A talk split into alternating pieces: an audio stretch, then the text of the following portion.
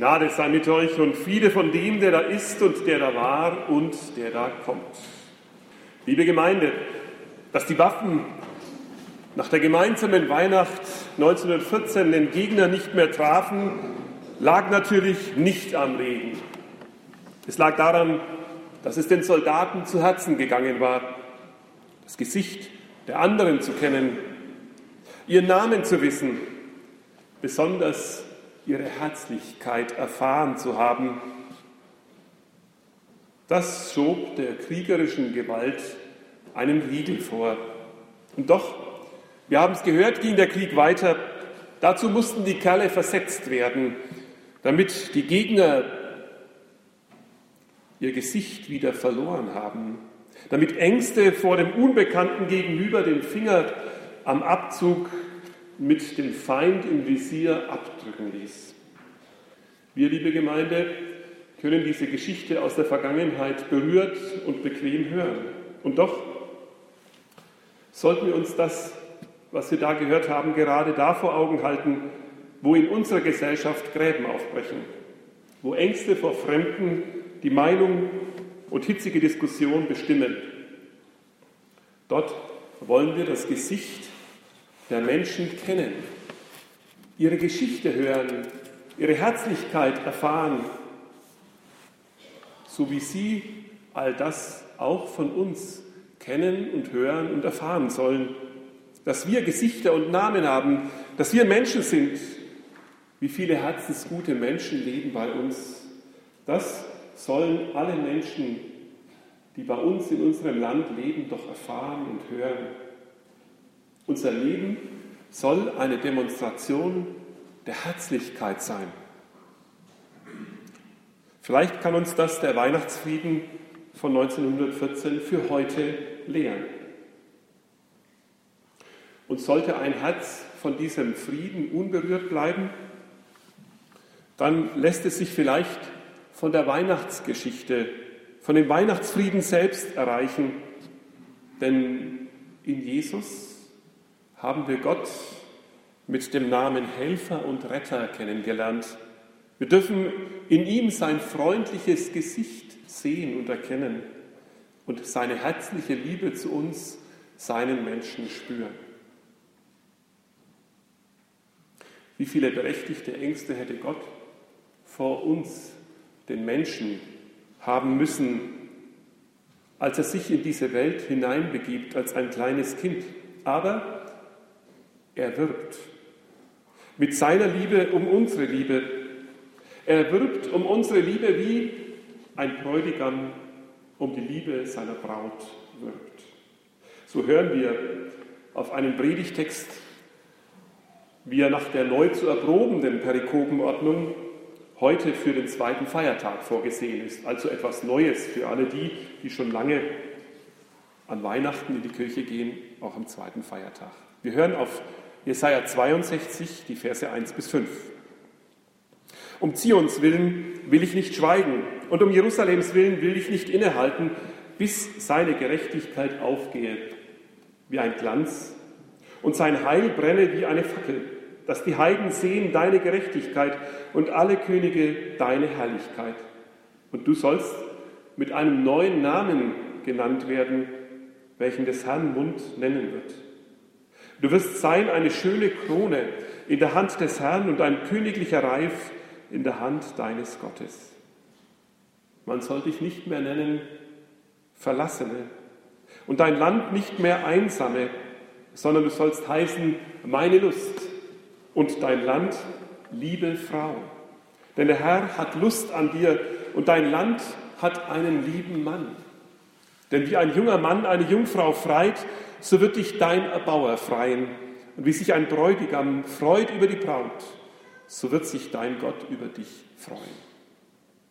Haben Sie Weihnachten schon einmal in so einem Licht gesehen? Im Licht eines verliebten Pärchens? Im Licht von Bräutigam und Braut. Ein Bräutigam, der wirbt um die Liebe seiner Braut. Wer ist diese Braut Zion? Wir singen ihr ja schon im Advent ein herrliches, ein jubelndes und strahlendes Lied. Tochter Zion, freue dich. Jauchze laut Jerusalem.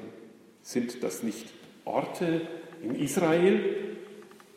Lassen Sie mich das kurz erklären. Tatsächlich ist Zion ein Ort, eine Festung in Jerusalem war das zu alter Zeit. David erobert sie, weil er sie unheimlich geliebt hat. Schon als er sie nicht besaß, als sie noch in fremder Hand war, er wollte diese Festung unbedingt haben. Es ist ihm gelungen, mit einer List, ohne nur irgendetwas zu zerstören, sie in seine Hand zu bekommen, sie einzunehmen.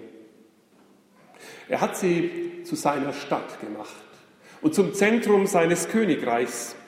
Er ließ gleich die Bundeslade dorthin bringen und hat damit Zion zum Ort des Gottesdienstes gemacht. Später hat sein Sohn Salomo den Tempel als den Wohnsitz und Thronsaal Gottes nördlich davon bauen lassen.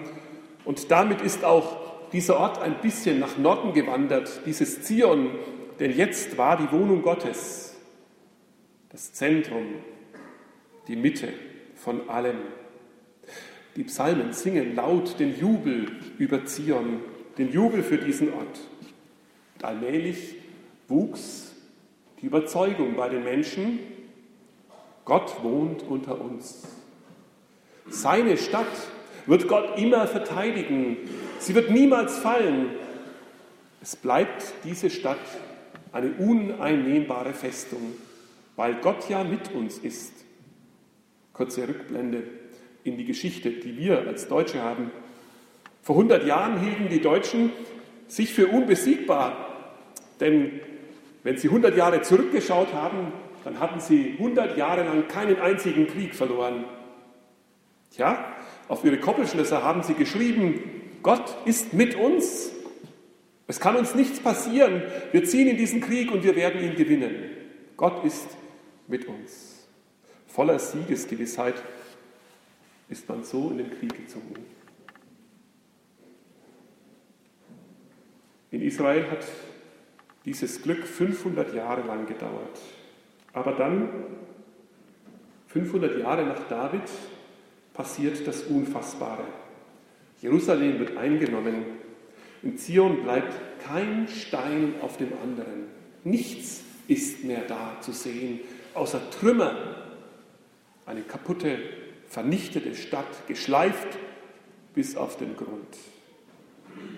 Jetzt ist Zion kein Ort mehr. Jetzt ist Zion eine Frau, eine Frau, deren Mann Gott sie verlassen hat. Eine Witwe, deren Kinder der Krieg entsetzlich zugerichtet hat.